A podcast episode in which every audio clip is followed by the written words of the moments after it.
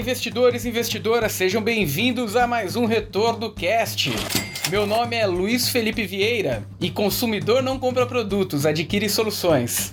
É, o meu nome é Thiago Alonso de Oliveira, eu sou um dos 3 mil da JHSF que acorda cedo, dorme tarde para levar qualidade e excelência para os nossos clientes especiais. Uau! Eu fico com vergonha da minha frase, mas vamos lá. Meu nome é Danilo Ardengue e o mundo nunca mais será o mesmo. E no episódio de hoje, a revolução tecnológica no varejo pós-pandemia. Welcome to the future. Nós estamos com a presença ilustre de Tiago Alonso de Oliveira, ele que é CEO da JHSF. E eu queria, Tiago, que antes da gente abordar o tema de varejo e, e, suas vertentes, que você explicasse um pouquinho pra gente qual que é a estrutura da JHSF hoje e o que, que você faz, qual que é a sua principal atividade dentro da, da estrutura da JHSF. Bom, obrigado aí pela pergunta. É, a JHSF é uma empresa que se foca do ponto de vista de negócio no público de alta renda, uma empresa que identificou que para ser eficiente atendendo esse tipo de cliente tem alguns requisitos que são importantes e, e eles são muito presentes e fortes na cultura da empresa, que começa por um propósito, como todo negócio deveria ter. O nosso é, é de surpreender, inspirar, transformar e realizar os nossos, uh, os nossos clientes. Um propósito sem motivação, ele fica ele fica capenga. Então, é, nós temos como motivação qualidade e excelência em primeiro lugar. Então,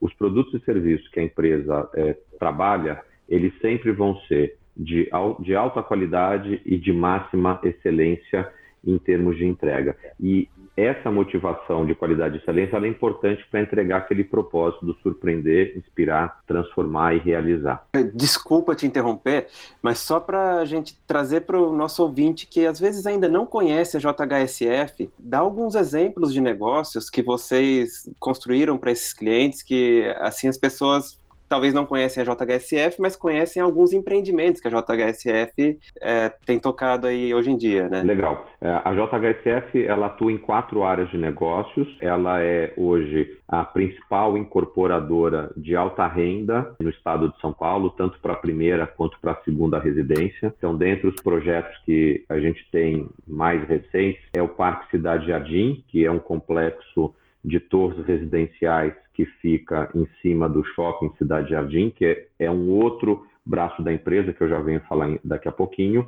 E na parte de segunda residência, nós somos o desenvolvedor da Fazenda Boa Vista, que, para quem não conhece, é, é, o principal empreendimento de segunda residência aqui no Brasil. Quem, quem quiser conhecer mais sobre negócios da JHSF, eu vou dar alguns caminhos. O primeiro é o site de relação com investidores, que é o ri.jhsf.com.br.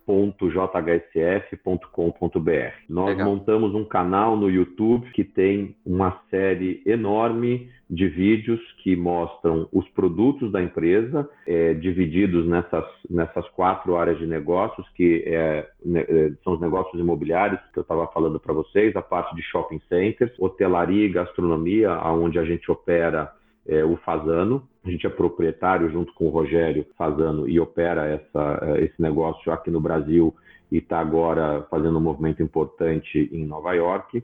E tem uma quarta área de negócios, que é um aeroporto executivo que foi inaugurado no final do ano passado. Então, são essas quatro áreas de negócios. Um outro aspecto interessante da JHSF também é tradição e modernidade. A gente traz uma experiência é, de quase 50 anos, junta isso com aquele olhar atento uh, às, às, tendências, e isso permite com que a gente crie produtos e negócios que continuadamente surpreendem os, os, nossos clientes. Legal. E Tiago, é, é, bem interessante o, o, quando você fala da, da, questão da segmentação que vocês atuam. Nós temos uma pauta aqui, mas por ser um podcast também a gente pode fazer tudo, né? E eu achei interessante a gente abordar esse, esse tema aqui, porque você falou de um público específico que é o alta renda, é, e o alta renda é um público é, é diferente do varejo comum, né? E diferente também daquele, daquele consumidor de luxo, né? Que traz um contexto que fica aquele, aquele meio do caminho entre o customizado e algo que de alguma forma é, é massificado também, né? Eu consiga trazer uma quantidade desse, de, desse público e consiga entregar um produto, um serviço diferente. Hoje, co como que você enxerga esse tipo de atuação que é, que é do segmento alta renda em relação ao varejo, ao varejo comum? E se cada vez mais as empresas elas estão direcionando o seu foco para trazer did um atendimento e uma experiência diferente também para o varejo comum, já que o alta renda ele já, já vive isso há bastante tempo, né? Isso já é entendido, né, dentre, dentre as empresas que o alta renda você precisa de fato ter uma dedicação maior, um cuidado maior e trazer um, uma certa customização é, para atender às suas necessidades. Só que o varejo comum, muitas vezes isso não acontece. Só que o uso da tecnologia tem trazido esse tipo, uma certa experiência nesse sentido, né? É, como que você enxerga a, a, as empresas trabalhando essa, essa diferença de segmentação entre o alta renda e o varejo comum? Tem sim um esforço, é, vamos chamar, das empresas não de alta renda de melhorarem é, o atendimento. Mas a gente tem que levar em consideração o seguinte: é, o atendimento é uma coisa ainda muito, muito pessoal, muito personalizada. Né? Se você tiver milhares, milhões de clientes, fica muito difícil você conseguir ter é, milhares de funcionários muito bem treinados para que é, eles consigam entregar uma qualidade de atendimento muito bom. Então, é, se a gente pegar, vamos, vamos, olhar o segmento bancário, tá? que é um segmento que a gente nem atua, mas me sinto à vontade por, de falar dele. Você tem o gerente de private banking num extremo e você tem no outro, no outro extremo o gerente da agência que está começando a sua carreira e que tem lá 300, 400 clientes que precisa tomar conta. Um conhece o cliente com intimidade, o outro está lá para gerar receita para a empresa num volume maior de pessoas. Então, se 10 dos 400 clientes tiverem algum tipo de problema num determinado dia, aquele, aquela pessoa simplesmente não tem condição de dar um atendimento para é, o, o cliente. Óbvio que no setor bancário, com os investimentos que foram feitos nos aplicativos, no home banking e por aí vai, é cada vez menor o, o tipo de demanda. Mas o, a entrega do serviço bancário que o gerente da agência pode fazer é muito diferente do, do cliente do, do private banking.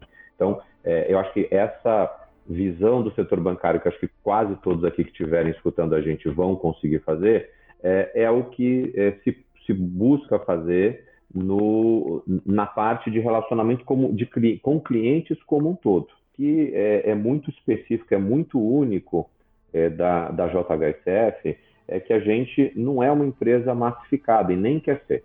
Quando nós falamos de atender o cliente de alta renda, nós estamos falando de atender 0,1%, eu vou repetir, 0,1% da população brasileira. Eu estou me referindo a 200 mil pessoas, num país de mais de 200 milhões eh, de habitantes. Então, a cultura que foi construída na empresa, o processo de formação dos profissionais que trabalham conosco, ele é muito alinhado a criar essa cultura de que para trabalhar bem com o cliente de alta renda, que é um cliente extremamente exigente, é um cliente que tem um nível de experiências, é, tanto no Brasil quanto internacionais, que é muito alto. Então, é, a gente precisa, como empresa, como time, estar tá constantemente indo buscar o que tem de melhor no mundo, melhor no mundo, e, e, eu costumo dizer, não importa se é na Tanzânia ou em Paris, conhecer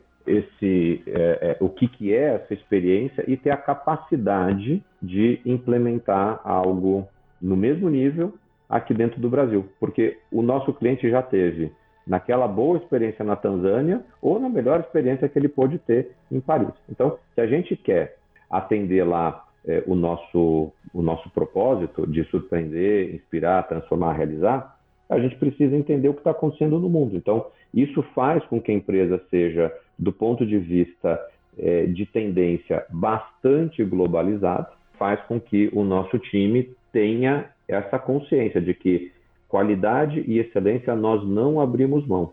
Então, é, enquanto não estiver pronto, não entrega. Mas como parte do, da nossa proposta é surpreender, realizar, a gente precisa fazer com que as coisas aconteçam muito bem feitas para que o prazo, as coisas aconteçam, na qualidade elas aconteçam e que o cliente fique satisfeito, porque o cliente satisfeito ele volta a consumir algum produto ou algum serviço que a empresa presta. E, Tiago, há, tempos eu até, até estendo para o Danilo também, eu me aventuro em algumas, em algumas leituras para entender aspectos do consumidor. O Danilo também, eu sei que ele, que ele gosta muito desse, desse tipo de leitura, mas há tempos eu vejo uma preocupação é, das empresas de varejo, principalmente, tá? os, os grandes supermercados, marketings, né? É, e agora os mercados digitais, de entender aspectos de consumo e o, o, vínculo que possui com tecnologia, né? É, é,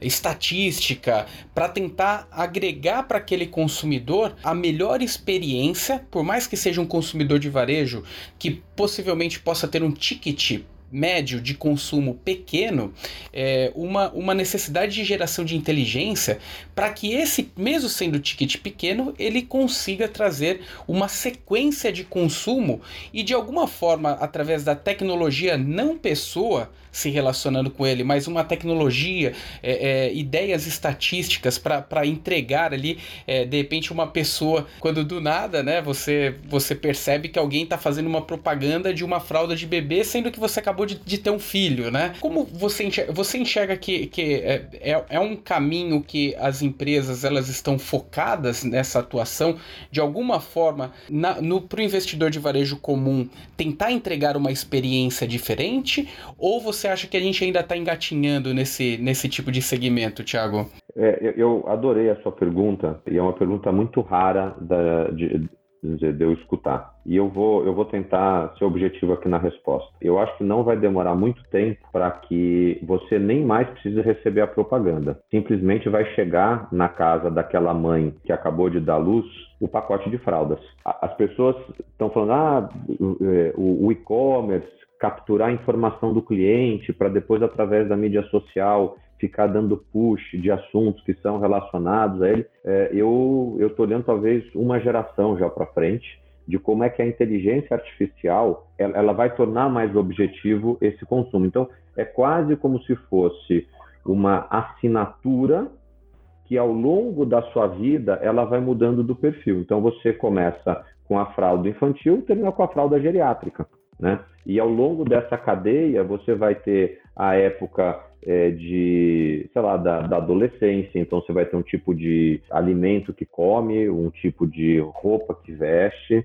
Na, quando você entrar na fase, vamos dizer, adulta, isso muda um pouco, mas é, eu realmente acredito que é, a gente vai receber as coisas em casa. Então, é, as pessoas não estão nos vendo, mas eu estou vendo que o Danilo está de camisa preta, você está de camisa azul marinho e eu estou de camisa azul marinho. Então, é, é, aqui já, já tem uma informação, os três gostam de, de cor escura. Né? Como é que isso vai ser trabalhado? De, de, repente alguém vai chegar à conclusão, olha, uma camiseta preta igual a que o Danilo veste, a cada, sei lá, 50 lavagens, ela, ela fica ruim. O Danilo é um cara que gosta de estar bem vestido, eu vou contar aqui que ele lava, sei lá, numa determinada frequência, é, hoje, quando o Danilo for abrir a porta da casa dele, tem lá um pacote de camiseta preta. Que eu estou dizendo que é, eu acredito que é aonde nós é, vamos chegar e não vai tardar. Eu acho que tem uma preocupação muito grande que o, os, os governos eles têm. Então, para quem não acompanha de perto, existe aqui no Brasil uma lei que chama a Lei Geral de Proteção de Dados, aonde nós consumidores vamos escolher o quanto que a gente quer desse nosso comportamento que seja conhecido ou não conhecido. Então, quem quiser uma vida mais automática, como essa que eu estou descrevendo do Danilo, vai lá e vai permitir que esse comportamento seja melhor conhecido. Quem quiser mais privacidade, vai simplesmente bloquear aquelas informações, como se nessa tela que nós estamos nos vendo aqui, eh, eu não pudesse nesse momento ver que o Danilo está usando lá a camisa preta. Então, eu vou dizer o seguinte: eu sei que o Luiz e o Thiago estão vestindo camisa a, azul marinho, e eu sei que tem uma terceira pessoa aqui que eu não conheço, que não é muito diferente do, de como foi, o, foi até então essa história da tecnologia conversando com o varejo. Geralmente é o Jonatas quem traz as, as coisas bizarras aí, né? As coisas estranhas, mas é bem legal esse paralelo que você falou. E aí tem a questão de, de chegar no limite também, de até onde é, a empresa pode ir para, entre aspas, automatizar esse tipo de processos, né? Vou te dar um exemplo. É, a Amazon por ser a líder do, do comércio americano, ela concentra a maior parte de informação do varejo dos Estados Unidos. Isso é bom por um lado, mas é extremamente nocivo por outros. A gente vê que algumas empresas que estavam no marketplace da Amazon quebraram enfim, porque a própria Amazon começou a concorrer com essas empresas, né? Então é uma concentração muito grande. Por outro lado, eles vendem lá desde itens de farmácia, vestuário, tênis, artigo esportivo, tudo que você quiser comprar tem lá, livros, tudo. Então eles conseguem prever quando uma pessoa, uma mulher, por exemplo, está grávida. E eles poderiam mandar um kit enxoval para uma mulher grávida. Só que se essa mulher não contou para ninguém da família dela também, isso acabaria gerando um problema muito grande, né? Então teve uma história dessa algum tempo atrás, não encontrei agora o, a referência, mas enfim, é, é, algo que é possível de acontecer também, né? E acaba sendo uma invasão de privacidade. Aqui no Brasil, a gente tem um modelo um pouco diferente, porque a gente não tem uma Amazon. A gente também tem a Amazon no Brasil, mas nós temos ali uma briga muito grande no setor de varejo. Tem três grupos aí muito fortes também que estão competindo nesse setor, né? Então, enfim, o ponto é que a informação aqui ela vai ser um pouco mais distribuída, mas ainda assim eles vão chegar nesse nível de conseguir prever o que, que as pessoas querem de acordo com as buscas que elas estão fazendo no, enquanto navegam na internet, né? Eu, eu entendo tudo que você está falando, é, mas eu acho que a escala da Amazon comparada com a escala de qualquer empresa brasileira não é, não é justo a gente fazer essa comparação. Né? O primeiro ponto é a Amazon é uma empresa que tem mais de 20 anos. É, eu acho que a minha conta na Amazon eu tenho há mais de 20 anos. Eu, eu posso estar enganado aqui também com relação ao tempo, mas essa é, essa é a memória que eu tenho, tá? Então, por exemplo, ela foi fundada em 94. Amazon, é, eu acho que a minha conta é de 97, para ser, ser bem, bem preciso aqui. A minha história na Amazon, ela está lá escrita. Quer dizer, se, se a Amazon é, entender que eu, eu, como pai, já passei pelo ciclo da fralda, o ciclo de comprar Lego, que eu hoje compro, sei lá, PlayStation, né? Daqui a pouco eles vão mandar, sei lá, um capacete aqui para casa, porque o meu filho vai andar de moto, por hipótese, entendeu? Então, é, eu acho que tem uma, tem uma diferença muito grande, não só de tempo, e tempo para absorção de dados é algo muito importante, volume de clientes é algo é, muito importante. É, é, e acho que isso, isso dá a, a, uma empresa como a Amazon uma vantagem enorme. Né? É, eu não sei se vocês que estão nos ouvindo já leram um livro, eu li e adorei, chama é, As Quatro, né? É, em inglês chama The Four. O, o, o autor é, é, um cara chamado Scott Galloway, é super ativo em rede social. Recomendo quem curte esse assunto acompanhar de perto. É, o que ele fala, o que ele escreve, a questão de um mês, um mês um pouquinho menos de quando nós estamos gravando, eles, ele inclusive fez uma live muito interessante com o pessoal da, da Verde Asset, falando, falando muito do que a gente está tá tratando aqui, tá? Então, é, e, e, esse livro, The Four, ele mostra que a grande estratégia da Amazon não é ser uma empresa de e-commerce, não é ser uma empresa de dados. A Amazon é, na realidade, o grande player de logística do mundo. Então, tudo aquilo que a Amazon se transformou a partir de uma loja que vendia CD, que acho que muita gente que está ouvindo a gente nem, nem sabe o que é um CD, né? Esses dias é, eu, eu, mostrei uma fita cassete para os meus filhos e, e, eles, pai, o que, que é isso, né? eu falei, isso aqui é, é, é, o, é o Spotify de quando eu era criança. relíquia, é relíquia. É, exatamente. E, mas, é, é, então, assim, aquela empresa que nasceu vendendo CDs, ela se transformou numa empresa muito eficiente de logística. Então, é, com acesso a capital barato, como eles têm e tiveram, e provavelmente vão seguir, seguir tendo, eles vão construir uma rede de logística que o comércio mundial, mesmo que não passe no marketplace dele, vai passar na estrutura física dele. Para quem não conhece, eu não sou especialista em, em, em Amazon, tá? Mas é, tem lá um braço deles que é até o braço mais gerador de caixa, que é a parte de cloud, de cloud computing, que eles têm, que é a, w, é, a AWS. Então, é, eu acho que é, a gente está vendo muitas vezes só a pontinha de um, de um iceberg de, de, como essas empresas que são muito fortes em tecnologia elas estão é, preparando a, a, o seu negócio. É, essa semana aqui no Brasil a gente viu o anúncio do Facebook iniciar uma parceria com o Banco do Brasil, com a Cielo e eu vou pedir desculpa aqui às outras empresas que eu não vou citar, é, por pura falta de memória minha nesse momento. Nós vimos essa semana o Facebook lançar o seu meio de pagamento aqui no Brasil, numa parceria com o Banco do Brasil, com a Cielo e com algumas outras empresas que eu não tenho agora de memória aqui quais são. Então, o Facebook, que começou como uma empresa de rede social, onde as pessoas é, voluntariamente entraram para se manter conectadas com os seus amigos de infância, seus amigos é, da época de faculdade e com familiares, ela já tinha se transformado numa empresa de marketing e agora ela começa a botar o pé no, no setor financeiro. Para uma empresa que tem bilhões de clientes no mundo, ela vai ter uma escala que poucos bancos regionais vão ter.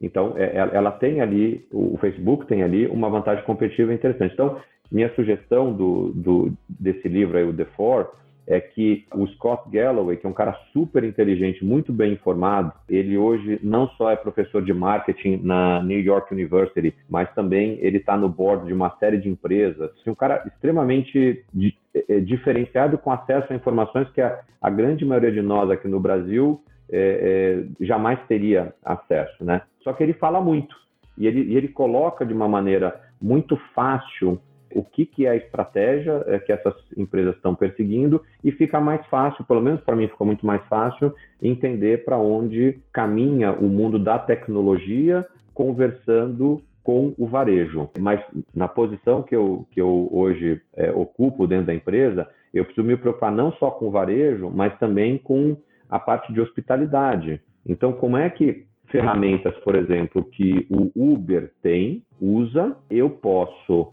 adaptar para que é, o hóspede que vai se hospedar num dos nossos hotéis, eu saiba exatamente aonde ele está no aeroporto. Então, se eu sei que o, o hóspede pousou, está na área de imigração do aeroporto e que daquela área até ele chegar no hotel, por hipótese, demora uma hora, eu posso, sabendo que ele vai ocupar a suíte 17, priorizar para que o serviço de camareiras deixe a suíte 17 preparada antes do que a 29, porque o, o hóspede da 29, o avião dele ainda nem pousou. Então, isso traz é, uma eficiência de operação para as empresas. Então, eu acho que, a, a, tentando amarrar tudo aqui, tecnologia, ela existe para tudo. O que é, a gente que está à frente de negócios precisa fazer é combinar essas tecnologias de tal forma a eficientizar o, os nossos processos, né? É, e, e eficientizar, eficientizar processo é algo que, como humanidade, a gente já vem fazendo há muito tempo.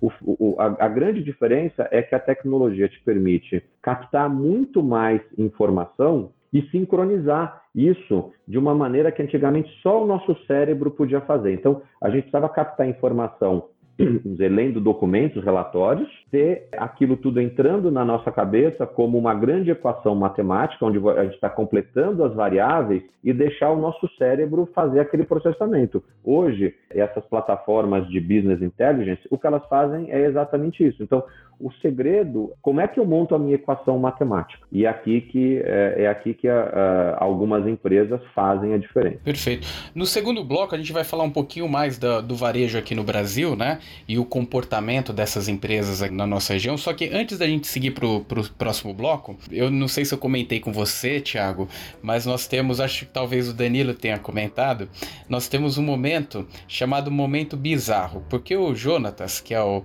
responsável por toda essa nossa produção aqui do Retorno Cast, é um cara um pouco incomum na percepção de, de, de absorver conteúdos ao redor da internet, né?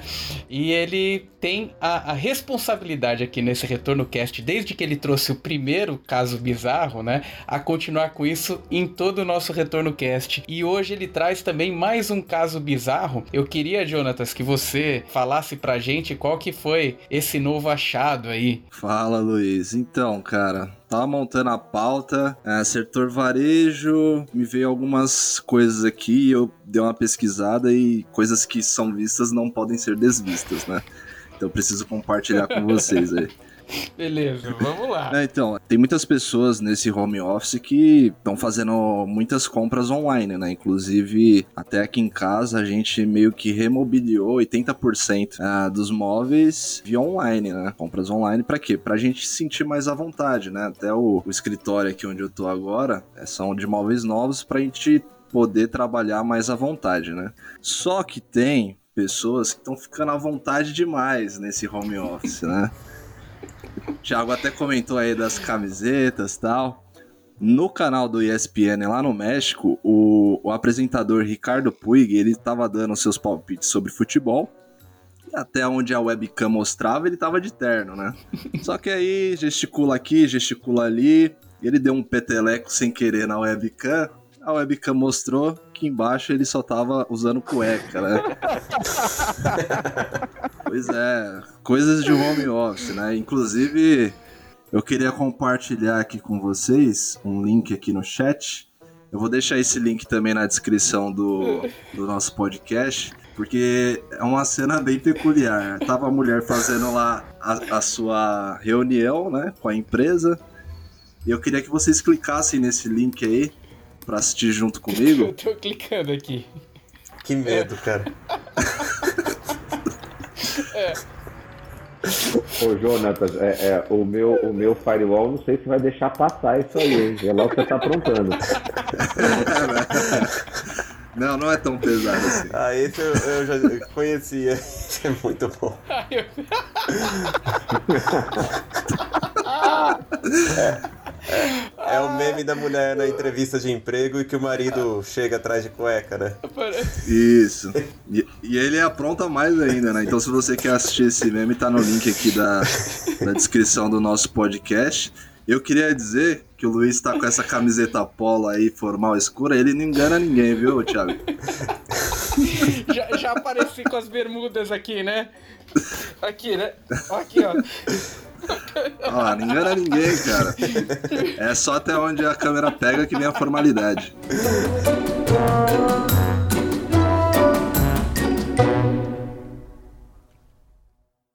Eu avancei no tempo para ver outros futuros e acessar os possíveis resultados desse conflito. Então, voltando agora para o segundo bloco, entendendo um pouquinho mais do varejo aqui no Brasil, e não tem como a gente falar do varejo no Brasil sem a gente citar, pelo menos é, na história no longo prazo, possivelmente seja uma citação, mas a gente está no meio do olho do furacão, né? É uma pandemia que tem, tem mudado bastante a configuração das empresas, principalmente o varejo aqui no Brasil. Inclusive, Luísa Trajano, é, ela que esteve à frente aí da Magazine Luiza por muitos anos, é, ela está à frente do conselho de administração da, da Magazine Luiza, ela mesmo falou que o mercado ele vai antecipar cerca de 15 anos, obrigatoriamente por conta dessa, dessa pandemia, né? Que mudanças vo, você enxerga, Thiago, que já acontece no mercado brasileiro de varejo por conta dessa, de, desse momento que a gente está vivendo? É, uma, é uma, uma consideração super interessante essa. Vamos lá. Um momento de excepcionalidade, como são esses meses que a gente está vivendo aí sob o efeito da pandemia do Covid, ele faz com que comportamentos que até então eram, vamos dizer, padrão, eles sejam quebrados de maneira abrupta. E aí, por uma questão de adaptabilidade, de instinto de sobrevivência, cada um de nós sai daquela zona de conforto anterior e tem que procurar uma nova, uma nova zona de conforto, uma nova realidade para estar tá trabalhando. A, a forma como eu tenho pensado para mim como é que eu vou contar para os meus netos o que foi a pandemia do ponto de vista dos negócios, ele é muito no sentido de que a gente vai, a gente viu, vai, é, olhando para uma horta, uma tempestade muito, de vento muito forte passar naquela horta durante a primavera. As árvores que já não estavam lá muito saudáveis, elas caíram e as flores das árvores saudáveis, que também não estavam lá muito bem presas, elas saíram voando.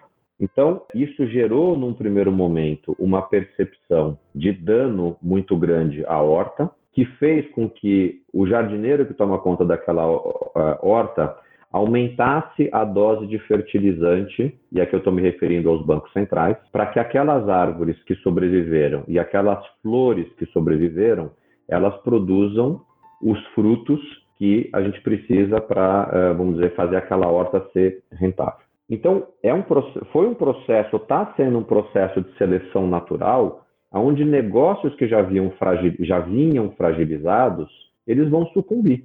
Acho que não é novidade para ninguém que o setor de department stores nos Estados Unidos vinha tendo problema há muito tempo. A department store, de, a department store deixou de ser relevante quando, por exemplo, o marketplace do Amazon passou a vender as mesmas coisas. A mesma camiseta preta do Danilo que você comprava na Saks, você compra hoje ela através do Amazon. Então, é, essa, esse processo de seleção ele aconteceu. E aqui eu vou roubar a frase do Danilo, que ele falou logo, logo, no início. As coisas não serão mais como elas já foram, mas não quer dizer que elas não iriam na direção que elas foram. É, a gente só apertou aquele botãozinho do, do controle do Netflix que faz o filme passar em 16 vezes a velocidade. Então, num curto espaço de tempo, novos paradigmas antigos foram quebrados, novos paradigmas foram é, estabelecidos. Eu honestamente acredito que, como humanidade, a gente sai mais avançado pós-pandemia do que nós entramos na pandemia. E eu não estou dizendo que necessariamente é ruim ou é bom esse avanço. É simplesmente que a gente vai viver no ano de 2020 talvez o tempo de uma década. Acho que você colocou muito bem até a, a história da horta, é algo que eu vou, vou até começar a usar aqui. Gostei bastante a forma como você, você trouxe. E olhando esse ambiente que, que se torna inóspito no primeiro momento, né? E realmente a, a, a gente liga aquele botão de sobrevivência, né? O varejo, principalmente, aquele varejo que, é, que ainda não tinha é, um comportamento online online, é, ele tem sido bastante machucado, né, aqui dentro, dentro do, do Brasil, mas isso aí também fez com que esse segmento também se tornasse e avançasse muito mais com as suas questões tecnológicas, mídia, mídias sociais, uma, uma, trans, uma tentativa de transmissão de conteúdo para tentar, de alguma forma, manter né, um, um, um, mínimo ali de produtividade e um mínimo de, de, de necessidade para sobreviver o negócio, até que isso volte para um novo normal, né, essa situação volte para um no, novo normal. Você acha que o nosso varejo ele sai fortalecido, Thiago, também? É, é, difícil dizer que o varejo, de maneira genérica, vai sair fortalecido. É, as empresas que vinham bem vão sair bem, as que vinham mal, algumas não vão chegar do outro lado, né? O que, é, o que é importante a gente entender é o seguinte: o varejo ele é um elo de uma cadeia que é muito longa, né? A gente tem dizer, a, cadeia, a cadeia, se a gente estiver falando do varejo de roupa, por exemplo, tem a cadeia do, dos designers que aí vão é, é, pensar uma coleção. Essa coleção ela vai ser produzida na, no setor têxtil, ela vai ser distribuída daquele produtor até chegar na loja por uma cadeia logística e quando ela chega na loja é que a gente vai lá para comprar. Então, o varejo, ele não pode ser percebido como um vilão. O varejo, ele simplesmente, e, e, e simplesmente não é no sentido pejorativo da palavra aqui, mas é o papel dele, é ser o elo que liga esse lado mais de business to business, do processo de consumo, com o business to consumer. Então, aqui é a importância é, que, que o varejo tem. E aí, o que a gente precisa também separar é o seguinte: o que, que o varejista faz? Então, o varejista que é bom, ele é bom em comprar no business to business algo que ele sabe que o cliente dele, do business to consumer, vai é, consumir. Então, aqui é que essas questões que a gente falou um pouquinho mais cedo, de ferramentas de tecnologia, previsibilidade, de comportamento, etc. e tal, elas passam a ser mais uh, importantes de ser feitas. Então, tem aqui uma questão de uma transformação de gestão, de uma transformação cultural.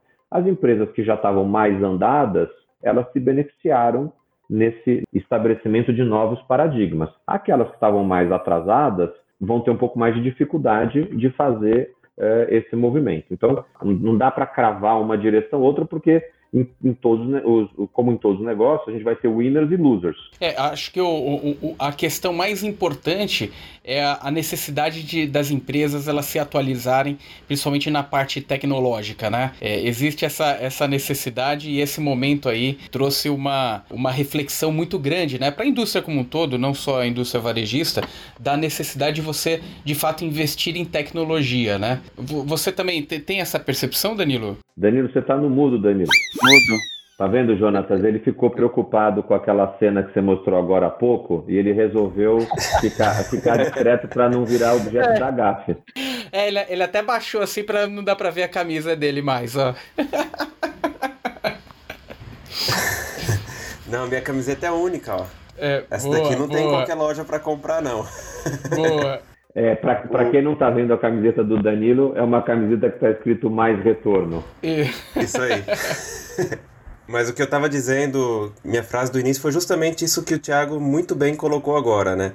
Que muitas mudanças estavam acontecendo. A gente vê, por exemplo, os bancos.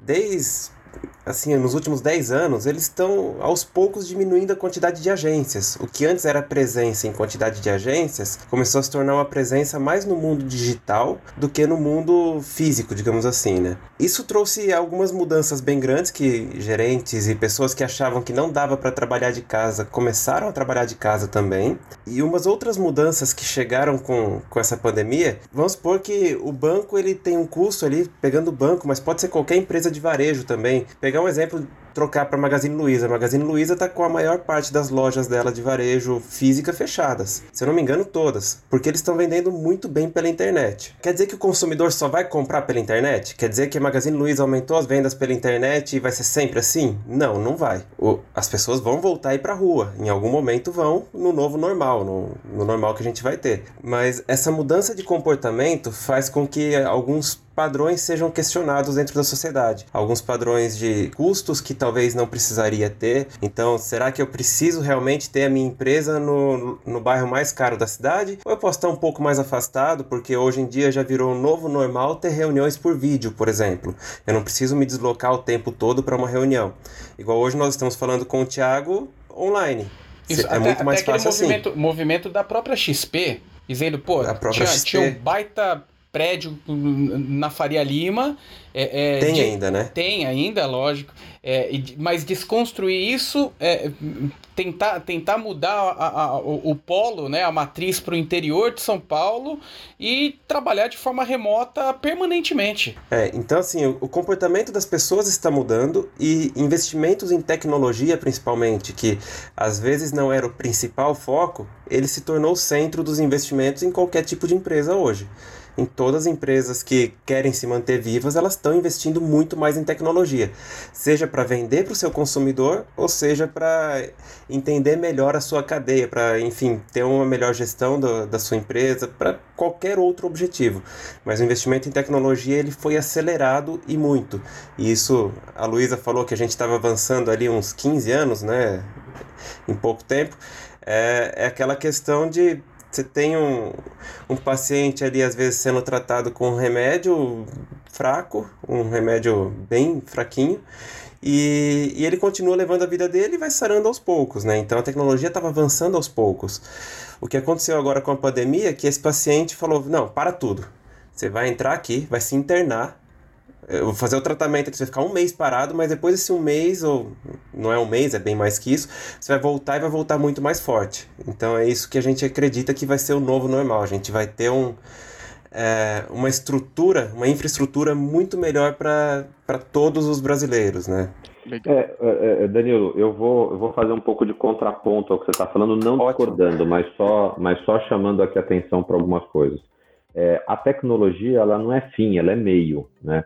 O que a gente, o que a gente não pode esquecer, e eu acho que é, é algo que pouca gente se preocupa proporcional no Brasil, é de que a gente precisa ser mais produtivo. Isso é difícil, entendeu? A gente colocar na cabeça das pessoas que a gente precisa buscar produtividade. A tecnologia é uma maneira de buscar produtividade. Há uns minutos atrás, eu fiz aquela consideração de que as plataformas de business intelligence, elas buscam as mesmas informações que a gente busca, só que elas têm a capacidade de processar aquilo muito mais rápido do que o nosso cérebro. Se a gente, enquanto brasileiro, entender que nós somos um país muito, vírgula, muito, vírgula, a gente precisa ter uma pauta que ela não é uma pauta de governo, ela tem que ser uma pauta das pessoas. Você, Danilo, o Luiz, o Jonatas, a gente tem que pensar como ser mais produtivo no nosso dia a dia e como usar essas ferramentas de, de tecnologia como parte da solução que nós buscamos para a nossa produtividade. Então, eu, aqui eu, eu, vou deixar uma provocação para quem está ouvindo a gente. O que que das suas rotinas diárias você pensou em como usar ou tecnologia ou um, uma reorganização das coisas é para ganhar tempo. O, o, o, pessoal que trabalha comigo lá na JHSF já nem, nem aguenta mais ouvir a história que eu conto de como é que eu monto a mesa do café da manhã da minha casa. Então, assim, é, eu, eu, eu, eu tenho um processo que começa dos pires, das xícaras, que passa pelos pratos, que vai para a mesa, que vão os talheres, eu coloco a mesa inteira em 80 segundos. E, e eu, de vez em quando, cronometro para ver se não tem alguma coisa que eu ainda possa, que eu possa melhorar. melhorar. E, e, e, é um processo meramente, vamos dizer, mecânico e organizacional das sequências de como é que ficam essas, dizer, a louça e os talheres dispostos é, é, nos armários. Mas como eu faço isso quase todo dia, eu falei, pô, ou eu vou é, gastar um pouquinho do meu tempo organizando aqui a minha cabeça para fazer isso, ou eu vou gastar muito tempo. Eu, eu faço supermercado, eu gosto de ir ao supermercado. Então, eu faço supermercado, eu, eu antes de sair de casa, eu organizo a lista de supermercado. Então, eu organizo por sessão o que eu tenho que fazer e eu fico louco quando eu chego no supermercado eles mudaram a ordem das sessões, que de vez em quando acontece. Tiago, obrigado por complementar e, e eu gostei muito do seu complemento. Até trazendo um exemplo para minha vida aqui, a minha filha nasceu agora no final de março. E... Parabéns. Obrigado.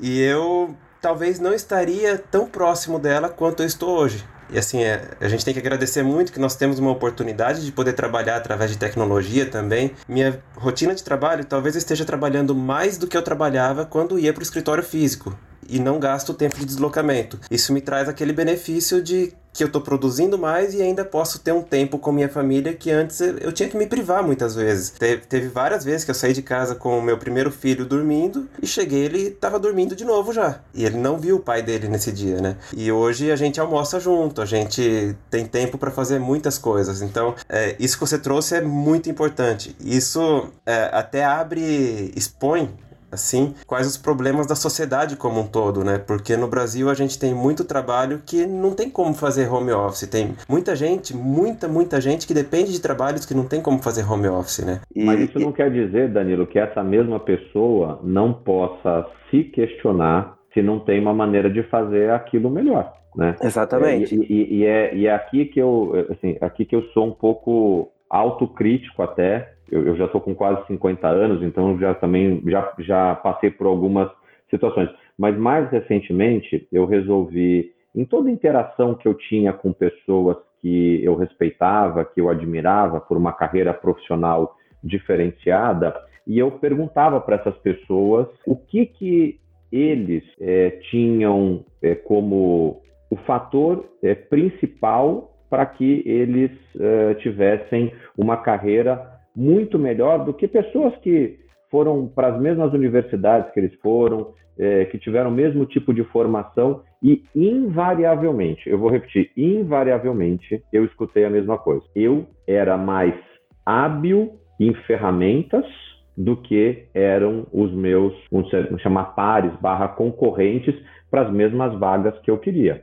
Então, é, eu tenho certeza que aqui todos vocês têm um telefone celular na mão. Vocês, quando começaram a usar o telefone celular, leram um manual de instruções do que, que o telefone tem, como é que você configura aquele telefone, como é que você torna esse objeto que não sai da nossa mão o dia inteiro mais funcional para vocês? Eu acho que a resposta vai ser não. É, eu não conheço quem lê o manual também. acho que nem vem hoje em dia. Não, não vem, mas se você quiser, você assiste um tutorial no YouTube. Agora, quantas pessoas que estão gastando tempo assistindo um tutorial de como configurar o seu computador, o seu telefone celular, o seu aplicativo de qualquer coisa, para tornar a sua vida mais produtiva, versus aquele cara que simplesmente está navegando de maneira aleatória e até alienada, sei lá, o Instagram. Então, eu acho que aqui é uma questão super importante da gente lembrar as pessoas: estudem, vejam aquelas coisas que são as coisas suas do dia a dia, como você pode fazer melhor. Conversa com a pessoa que trabalha na etapa anterior do teu processo, a pessoa que trabalha na etapa posterior do seu processo. Ninguém trabalha sozinho, isso não existe, né? Então, é, é, eu, eu, quando faço algumas das comunicações lá com, com o nosso time, eu, eu boto muitas vezes uma imagem daqueles barcos a remo de competição, aonde você tem um timoneiro e onde você tem lá oito é, remadores. É, o, o, o, trabalho em rede que a gente faz é exatamente igual aquele barco. É cada uma das nove pessoas que está embarcada, ela tem um papel. É, aquele time não é nada diferente do que um pacto entre as nove pessoas de que quando o barco estiver na água, todo mundo vai dar o máximo que pode dar para que aquele barco vença a, a, a, a competição, a regata que ele vai fazer. Né? Então, eu não posso ter uma atitude como sendo um dos nove do barco e ver que começou a entrar água por baixo do banco do Luiz e eu também não pegar lá uma canequinha e ajudar a jogar água para fora do barco. Vou dizer, ah, isso aqui é problema do Luiz? Não, isso aqui é um, é um. O nosso pacto enquanto nove que estamos no barco é a gente vai dar toda a nossa energia, a gente quer chegar em primeiro do outro lugar e seco. Então também não adianta nada eh, a gente dizer, ah, isso aqui é um problema do Luiz. Simplesmente o teu sistema, o teu barco, a tua empresa, ela não vai chegar em primeiro lugar porque eh, uma atitude não coletiva fez a gente acreditar que aquilo era um problema do Luiz. Não, é um problema nosso. Então, a gente entender o objetivo macro e entender qual é o nosso papel. Além da gente fazer o nosso papel, a gente tem que ajudar os nossos pares a cumprirem com o objetivo macro. Perfeito, acho que depois dessa construção aqui, acho que trouxe bastante luz aí ao nosso retorno cast. Eu sei, Thiago, que você está aos 45 do segundo tempo aqui, né? Do, do, do. Então já, já antecipo aqui os nossos agradecimentos aí à sua participação aí no retorno cast. Foi um prazer ter você aqui com a gente. Espero que a gente possa repetir isso aí mais vezes futuramente, viu, Thiago? Luiz, é, Danilo e Jonatas, eu agradeço o convite de vocês. Para as pessoas que também escutaram a gente aqui e que quiserem conhecer um pouquinho mais sobre a JHSF, eu vou deixar aqui alguns canais de, de contato. Por e-mail é ri.jhsf.com.br. O site de relação com investidores é o ri.jhsf.com.br. Tem um canal que é o JHSF Institucional, que está dentro do YouTube, que tem lá é, bastante vídeos sobre cada uma das quatro unidades de negócio e também vídeos institucionais sobre a empresa, onde a gente apresenta mais detalhes sobre a cultura que a companhia tem, onde a gente apresenta, é, onde está lá arquivado também algumas das demonstrações, é, apresentações de resultado e por aí vai. E em mídias sociais, é, a minha conta é, no Twitter é o arroba Thiago é, com H, A Oliveira, tudo junto. O que eu queria dizer para vocês todos é o seguinte: a gente tem uma política de portas abertas na JHSF, independente do tamanho de acionista, do, independente do, do, de qual é a mídia que nos procura, a gente dá atenção e com isso a gente quer que cada vez mais as pessoas conheçam sobre a JHSF, negócios únicos para clientes especiais. E aproveitando, eu queria abordar aqui quais são as nossas mídias sociais. Para você que não conhece o Mais Retorno, nós somos o principal comparador de fundos hoje no Brasil, site de comparação de fundos, maisretorno.com. É, estamos também no YouTube, youtube.com/barra maisretorno. Temos o nosso Instagram, arroba mais underline retorno, com atualizações de mercado diário. Também temos o nosso Telegram, o link vai ficar aqui na descrição. Também informamos sobre estruturas, é, como que está o funcionamento do mercado, algumas dicas e e-mail para dúvidas, sugestões, críticas, é retornocast@maisretorno.com. Obrigado, pessoal, e até a próxima. Você ouviu Retorno Cast.